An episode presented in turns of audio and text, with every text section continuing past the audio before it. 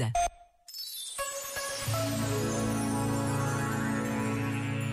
Sobre a exigência cristã, afirmou o Papa Francisco: quem não se mete a caminho nunca conhecerá as imagens de Deus, nunca encontrará o rosto de Deus.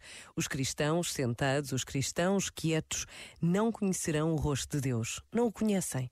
Os cristãos imóveis dizem Deus é assim, assim, mas não o conhecem. Para caminhar é necessária aquela inquietude que o próprio Deus colocou no nosso coração e que leva por diante a procurá-lo. Pôr-se a caminho é deixar que Deus ou a vida nos meta à prova. Pôr-se a caminho é arriscar. Este momento está disponível em podcast no site e na app da RGF.